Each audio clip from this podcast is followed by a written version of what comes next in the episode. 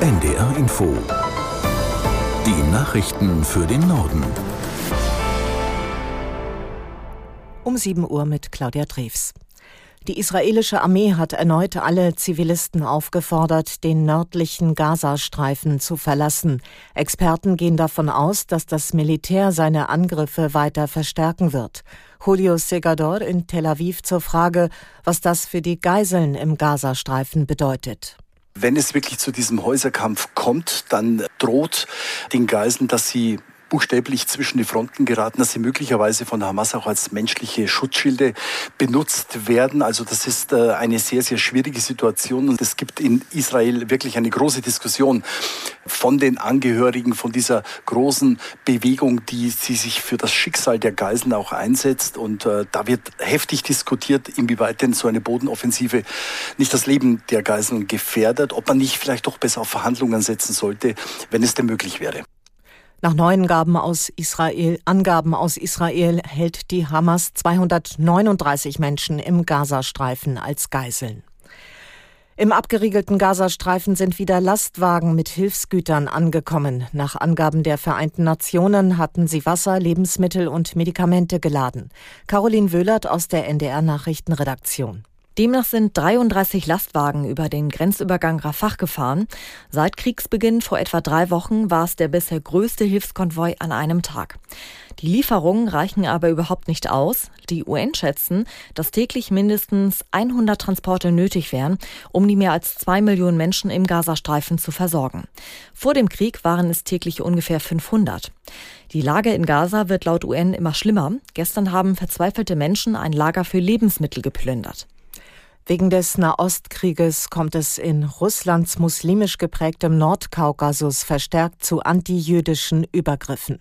In der Teilrepublik Dagestan drang am Abend eine Menschenmenge in den Flughafen ein, nachdem dort eine Maschine aus Tel Aviv gelandet war.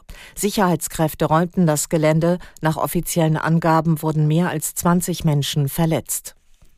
Verteidigungsminister Pistorius hat einen Mentalitätswechsel in der Gesellschaft hin zu einer wehrhafteren Nation gefordert.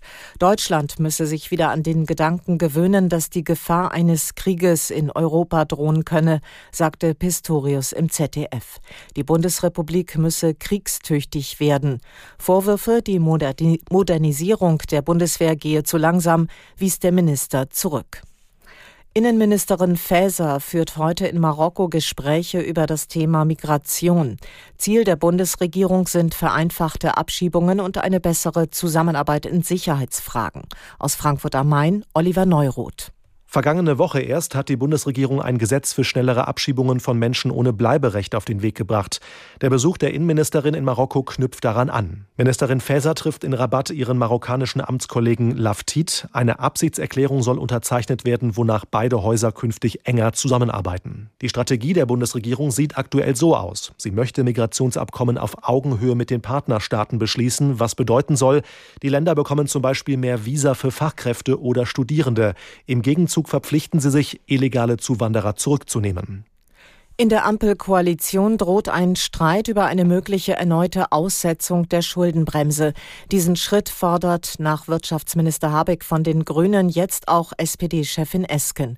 Durch die anhaltenden Krisen gebe es Herausforderungen, die mit einem Normalhaushalt nicht zu stemmen seien, ohne dabei andere Aufgaben zu vernachlässigen, sagte Esken der Rheinischen Post. Finanzminister Lindner von der FDP hat dagegen mehrfach betont, den Kurs der Haushaltskonsolidierung Regierung fortsetzen zu wollen. Bayer Leverkusen bleibt Tabellenführer in der Fußball-Bundesliga. Das Team gewann gegen Freiburg mit 2 zu 1. Aus der NDR Sportredaktion Moritz Kühn. Wir dürfen den Erfolg genießen, müssen aber für den nächsten weiter hart arbeiten, sagte Leverkusens Torwart Lukas Radetzky. Es war ein schwer erkämpfter, aber verdienter 2 zu 1 Sieg gegen Freiburg, inklusive einem irren Solotor von Nationalspieler Florian Würz. Die Werkself ist wieder Spitzenreiter. Auf Rang 2 der FC Bayern, gefolgt von Stuttgart und Dortmund. Der BVB bleibt in dieser Saison ungeschlagen. Bei Eintracht Frankfurt gab es ein wildes 3 zu 3 Unentschieden. Auf den Abstiegsplätzen nach dem neunten Spieltag Bochum, Köln und Schlusslicht Mainz. Und das waren die Nachrichten.